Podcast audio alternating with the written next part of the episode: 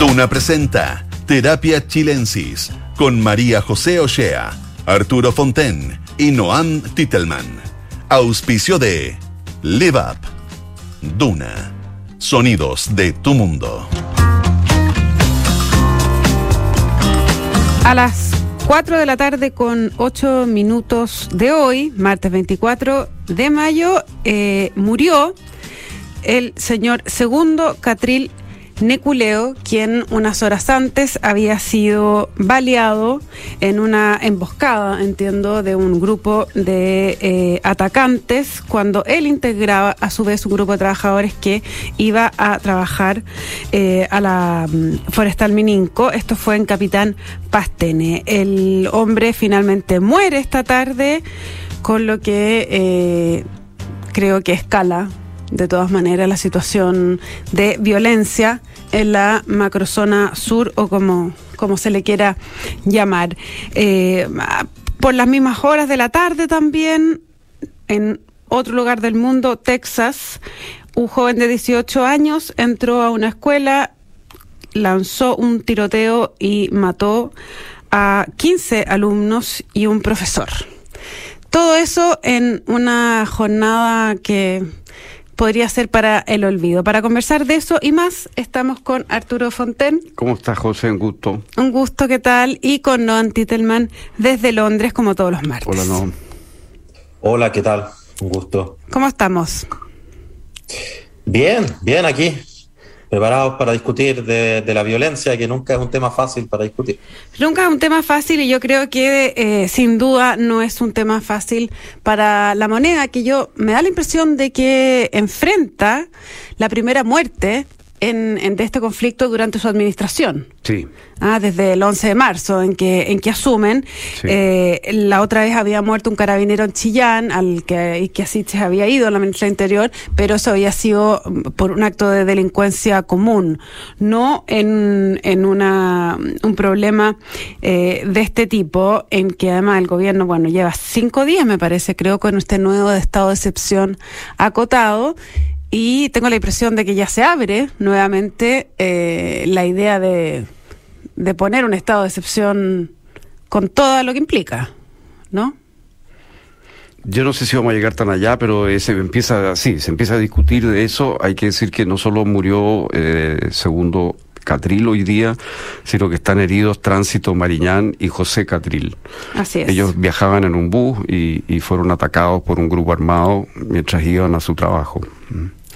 Este señor tenía 66 años, cuatro hijos, eh, iban a su trabajo y lo que al menos se sabe hasta ahora es que la CAM eh, ha negado, la coordinadora de Ucomayeco, que es uno de los grupos armados de la zona, ha negado eh, haber tenido alguna participación en este, en este hecho. Según ellos dicen, nosotros no atacamos trabajadores ni menos mapuche.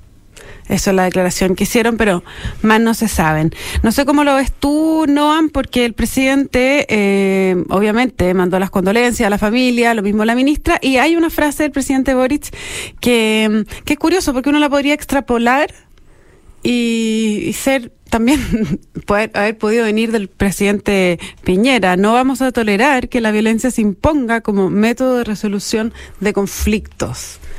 Eh, ahí hay un, una bajada interesante, me parece. Sí. Sí, a ver, em,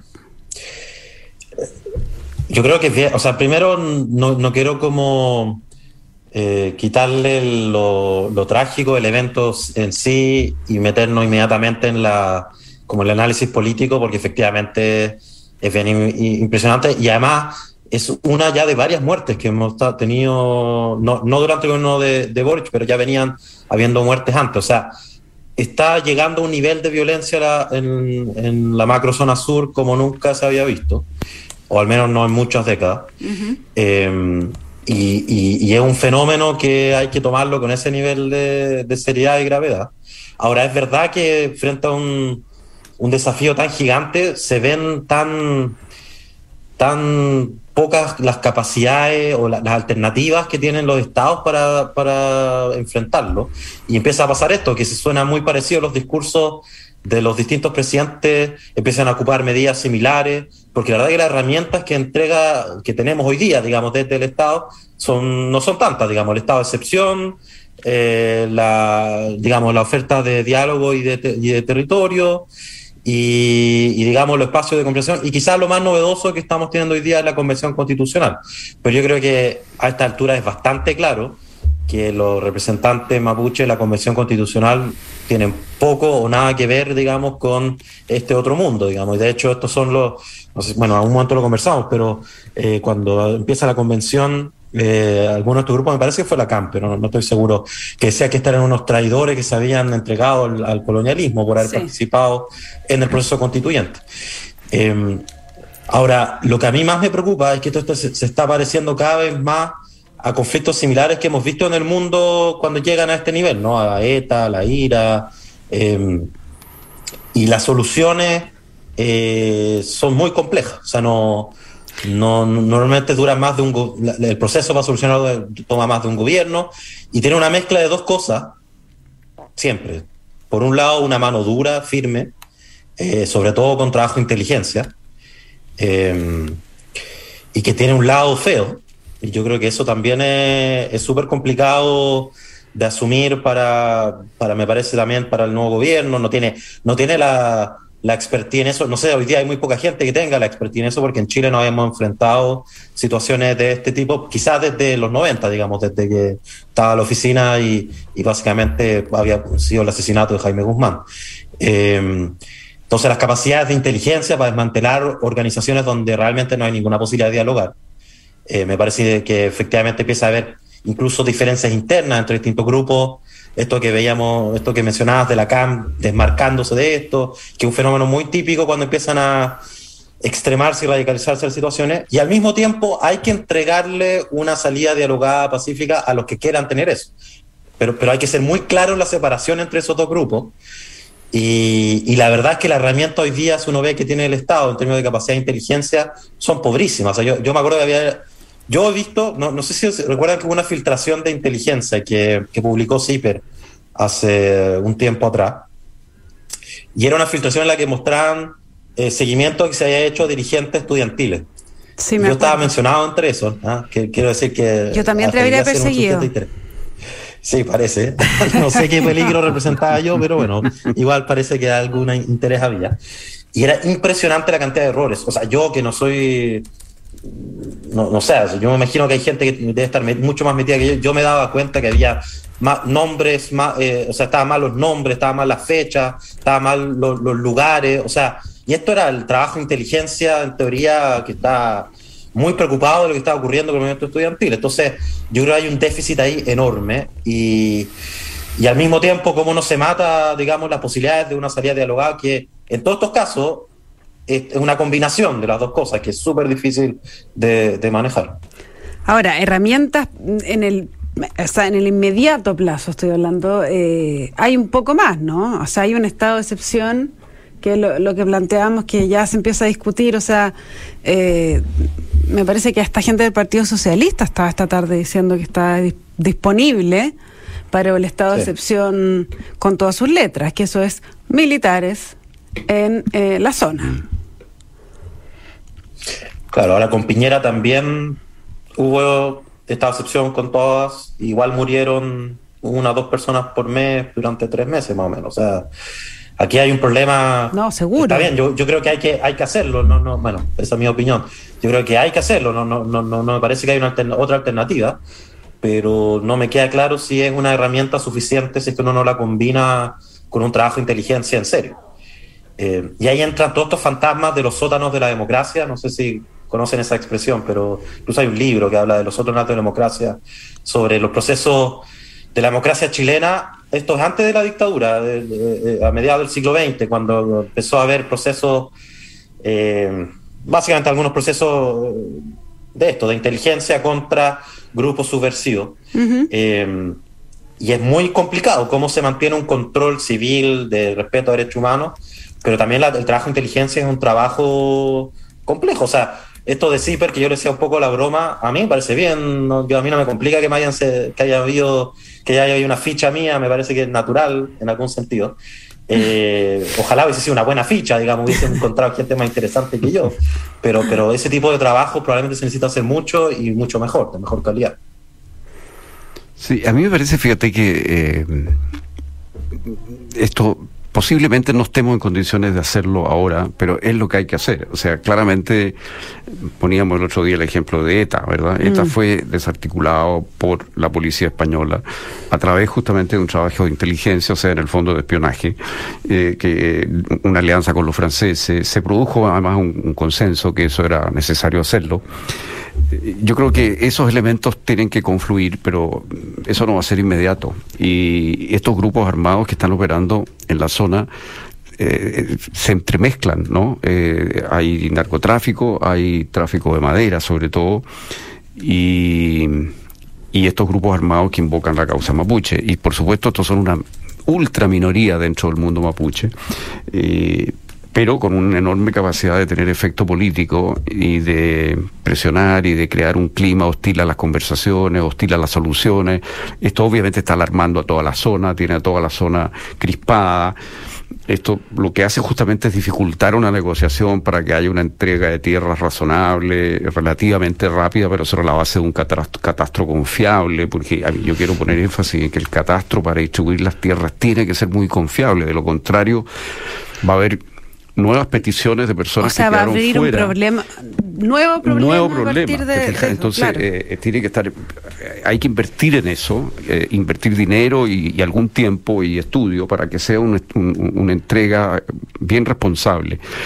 Pero me parece a mí que todo eso se dificulta en este clima y estos grupos extremos, armados, claro que quieren eso políticamente, ellos quieren ponerle obstáculos a, que haya un camino de solución. Yo no estoy pensando que la entrega de tierra vaya a solucionar el problema, pero sí es un camino donde empieza a avanzar una solución. Y eso yo creo que es lo que están tratando de obstaculizar por todos los medios, porque obviamente a lo que ellos están jugando es a que entren los militares y en algún momento o maten un militar o un militar mate a alguien y, la cosa se transforme en algo parecido a lo que pasó con, con Catrillanca, que paralizó los diálogos que había en ese momento, ¿no es cierto?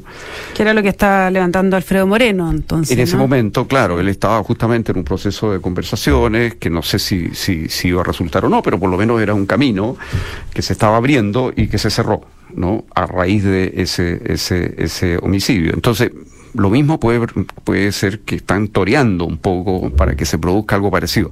Obviamente eso no es lo que ha ocurrido hoy. ¿ah? Eh, eh, la muerte de, de Segundo Catril es un ataque a un grupo de trabajadores, no había militares, no había carabineros, no había nada de eso. ¿ah? Eh, es un grupo Era gente que iba de Capitán Pastene en la micro temprano a, trabajar. Digamos. Entonces, es, es particularmente eh, digamos, eh, escandaloso, diría yo, lo que, lo que había ocurrido, digamos, porque eran personas que no tenían realmente por qué pasar por esto.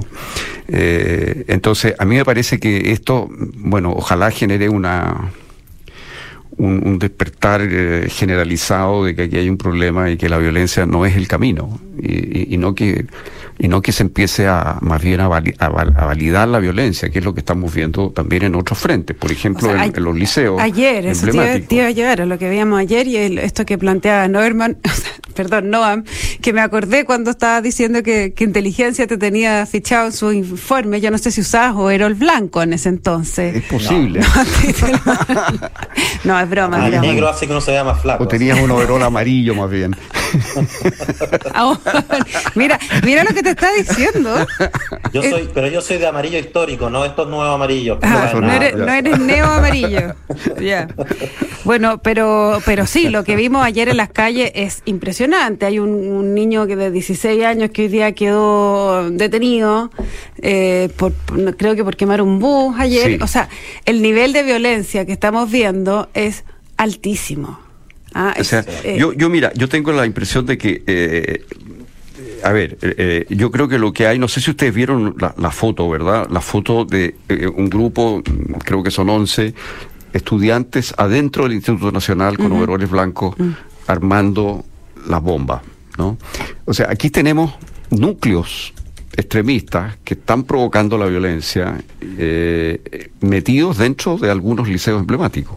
Yo creo que eso es lo que realmente está pasando. Eh, y ese grupo de overoles blancos es el que salió a incendiar el bus y uno de ellos es el que o supuestamente uno de ellos es el que está detenido. Claro. Los otros lograron escapar.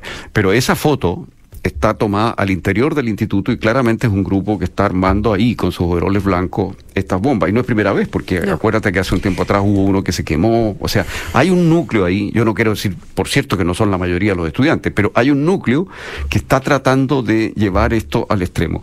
Y tienen la posibilidad de bloquear calles con mucha facilidad porque están frente a la Alameda y eso le pasa a casi todos los liceos emblemáticos. Entonces uno se pregunta si no está pasando que hay grupos políticos que quieren llevarnos a una situación polarizada y extrema, que están usando estos grupos de estudiantes para Que además son menores de edad y eso que eso eh, otorga un, un manto de protección distinto. ¿sí? ¿Para qué vamos? Sí, lo hemos visto bien, en, el Islam, por ejemplo. pero- Te fijas, lo hemos visto en el Islam, cómo usan los grupos extremistas eh, islámicos jóvenes, muy jóvenes, eh, y los adiestran y los lanzan a este tipo de aventuras, ¿no? Y yo me temo que haya grupos extremistas que estén haciendo algo análogo con estos jóvenes que están en estos liceos emblemáticos y que por estar situados ahí y por ser colegios muy de- con muchos alumnos, bueno, con mucha facilidad bloquean las calles y producen un evento que, que- que pasa a ser noticia. Te fijas, eso no te pasa si tú estás lejos de Santiago, digamos, ¿no? Mm. Y, y- y a mí me parece que hay una, una, un- una destrucción de los liceos emblemáticos que tiene que ver con estos núcleos extremistas que están que están operando ahí, me parece. Es una pura conjetura, no tengo ninguna prueba, por supuesto.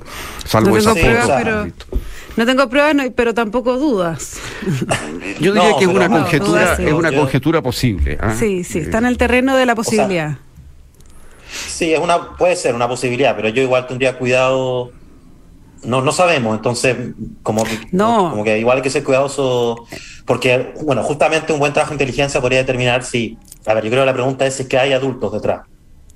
Claro, bueno, si Eh, hay adultos, eh, son adultos que se organizan para algo, no es, no son adultos simplemente por, por jugar. de- eh, Claro. O sea, lo- está bien, lo que dice Arturo es una conjetura suya y es una posibilidad. No estamos diciendo que así sea ni creando como pánico popular, sino una en el contexto de una conversación sobre lo que estamos viendo. Pero, por ejemplo, hay un, Pero hay un lo, lo evento... que, lo que sí, perdón, Sí, no, es que lo que sí es que como que saltamos del tema de la, de la macro zona sur, igual creo que es importante separar esas dos discusiones, porque me parece que acá no hay nada que dialogar. O sea, yo ni siquiera, no, yo creo que nadie sabe qué quieren esto, las personas que quemaron esta, esto, no sé, tienen demandas, tienen petitorios, tienen...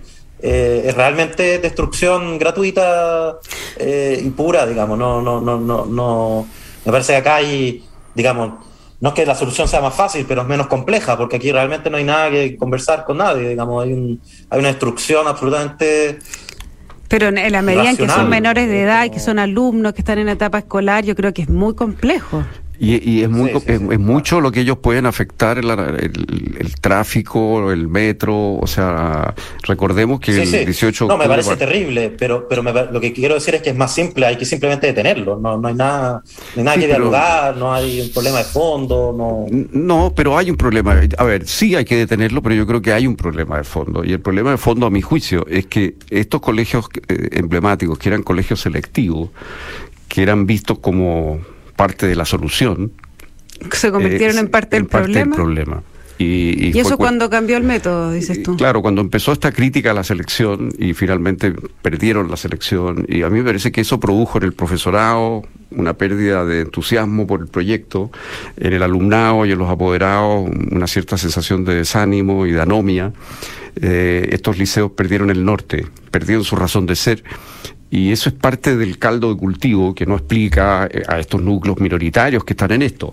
Pero, pero me parece que algo tiene que ver ¿no? con el clima que, que cambió. Estos eran, estos eran liceos que tenían un proyecto educativo selectivo eh, y que hoy día no, no lo pueden hacer, digamos, eso- no, está validado, digamos. ¿no? Ahora, igual, eh, en, en- en ese sentido, yo entrevisté hace un tiempo a una psicóloga que eh, eh, ha estudiado mucho el tema de la violencia, se llama Paula Luengo, eh, y bueno, y decía algo que todos comparten, que estos fenómenos son bastante multifactoriales en los jóvenes sobre todo, y que efectivamente está la pandemia, o sea, el encierro, como, como acumulador de, de ciertas rabias y, y energía finalmente mal canalizadas, pero hay algo de eso y hay algo también de eh, como sensación de desprotección. O sea que también, claro, no se justifica, no se justifica para nada eh, quemar una, una, micro, eh, poner una bomba en tu colegio, ni, ni, mucho menos, pero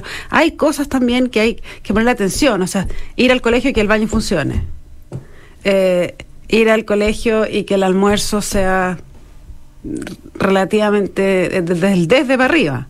Entonces, se, se, cruzan un montón de cosas que hacen que eh, ocurra esto. O sea, no creo que sea atribuible solo a una a un factor. No, no, yo creo que debe haber un montón de factores, pero pero me parece que no sé, yo algo he conocido ese, ese liceo y te diría que yo creo que hay una pérdida del norte ¿eh? que, que, afecta que afecta a toda la comunidad escolar, a todas estas lo mismo pasado en el IMBA, ¿te fijas? Sí, sí, sí. En el IMBA lo que hay ahora eh, tiene que ver con eso. Por supuesto, se potencia con la pandemia, pero los overoles blancos aparecieron en el instituto antes de la pandemia. Sí, es verdad. Y, ahora una rectora mujer eligieron en el IMBA. Sí.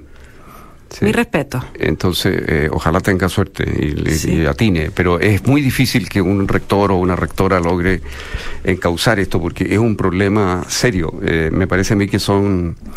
hay un clima de que bordea el anarquismo, que, que, que, es lo que está un poco detrás de esto, y, y estos núcleos que son ultraminoritarios, insisto, están provocando o tratando de provocar un clima de tensión y de violencia. Por supuesto, el tema no es lo mismo que en la Macrosur, no quiero decir eso para nada, pero sí tienen en común el tema de la violencia. Ahora, la otra tesis que yo he escuchado, no sé si, si usted, eh, es la que atribuyen a los padres a los padres de estos niños, eh, como que esta generación que se ha impuesto sobre sus padres. Entonces, eh, eh, mucha gente que piensa que esto tiene que ver con una falta de autoridad de los padres frente a los a los hijos mm. y, que por ahí va. Entonces, que finalmente es gente que nadie la ha educado en el sentido de, de esto se puede hacer y esto no. No sé si... A mí lo que me pasa con esa explicación, yo creo que hay algo de eso, pero eso es como una cosa que está en todos los, en todas partes, en todas partes del mundo, digamos, mm. ¿no? Es como una cosa bastante generacional. Y, y lo que uno ve es que este grado de, de violencia escolar, eh, politizada, eh, está bien focalizado. O sea, ¿tú crees que hay más organización detrás. Hay algo de organización e insisto, algo de pérdida del norte, del proyecto educacional que le daba sentido a estos liceos. Mm. Eh, viajar desde, no sé, desde Maipú al Instituto Nacional, una hora al día de ida y ocho horas de vuelta, tenía sentido si tú habías sido seleccionado y ibas a tener una educación que te diera una alta probabilidad de entrar a estudiar ingeniería civil a la Universidad de Chile, como ocurría. La mayor parte de los estudiantes el colegio que de lejos más gente colocaba en ingeniería civil de la Chile era el, Instituto, Nacional, pero de lejos. Eh, eso era lo que te justificaba ese viaje. Hoy día eso ya no es así. Yo, yo igual he hablado con algunos amigos institutanos y, a ver, yo creo que hay a esta altura un consenso de que hay un problema estructural, institucional, de pérdida del norte. Yo tengo la impresión, y lo que he conversado con varios de ellos, es que viene de hace harto tiempo. O sea, antes de que se terminara con la selección, ya venía este episodio bastante parecido a este. Yo creo que se han ido grabando con el tiempo, pero, pero episodio parecido a esto ya bastante tiempo. Em, y, y, lo otro es que, está bien, puede ser que, que haya habido fenómenos más recientes, pero digamos, en el mundo hay muchos colegios que no seleccionan y no pasa esto. O sea, no, no creo que la no selección conduce automáticamente a overall blanco y a... No, no, no, no, no, no he querido decir eso para nada. La inmensa mayoría de los colegios de Chile no selecciona y no pasa esto. Lo que digo es que colegios que fueron pensados desde su fundación para seleccionar alumnos de gran calidad y vocación académica eh, y que pierden eso, pierden su sentido cosa que no pasa en un colegio que no pretende seleccionar. Tienen que, reformularse. Tienen que reformular su, proyecto. Pero ahora los profesores siguen siendo los mismos, entonces sí que los profesores pierden la motivación cuando les llegan en el fondo puro, están acostumbrados a niños 10 y le llegan niños 4. Claro, poco a poco empezó, primero en la academia, eh, con mucha presión, te fijas, y luego vino la ley, pero poco a poco empezó la idea de que esto no era una buena idea, de que estos niños repartidos por el mundo, yendo cada uno al colegio de su barrio, iban a ser más mejor para el país en definitiva que estando todos juntos. Eso cambia completamente la idea de estos colegios. Y yo creo que eso es lo que en el fondo minó la fe de los propios profesores en su proyecto y desde luego en los alumnos. Entonces, yo, creo que una de las ventajas que tenía el Instituto Nacional era efectivamente una generación, una capacidad de diversificación de la élite, que, efectivamente eh, están, o sea, con las escenas que hemos visto los últimos días, eh, está claramente en riesgo. Y quería sumarme a otro tema que había dicho la José sobre la salud mental. en Reino Unido hay un récord histórico, o sea, nunca se había registrado 420 mil niños mensuales tratados por problemas de salud mental y las cifras en todo el mundo están parecidas, o sea, mm. una cantidad de, niños con problemas de ansiedad, depresión, agresividad, eh, es realmente impresionante el impacto que ha tenido la generación pandemia. Sí. Eh, yo creo, yo espero que se le hinque el diente con atención a ese tema, porque me parece que es fundamental. Nos tenemos que ir, muchachos. Les agradezco mucho esta conversación y nos quedaron muchos temas para el próximo martes, ¿no, Antitelman? Les cuento que el IVAP promueve la independencia de las personas mayores con servicios a domicilio de compañía y apoyo que incluyen actividad física y cognitiva. Visita www.livap.cl. No se vayan porque a continuación viene información privilegiada al cierre y luego sintonía crónica epitafios junto a Bárbara Espejo y Rodrigo Santamaría. Arturo Fonten, como siempre, un gustazo conversar contigo. Y no, Titelman también contigo a la distancia. Esperamos algún día tenerte aquí en forma presencial. Ojalá. Ojalá. Y a todos ustedes que estén muy bien y nos encontramos mañana en una nueva sesión de Terapia Chilensis. Buenas noches. Buenas noches.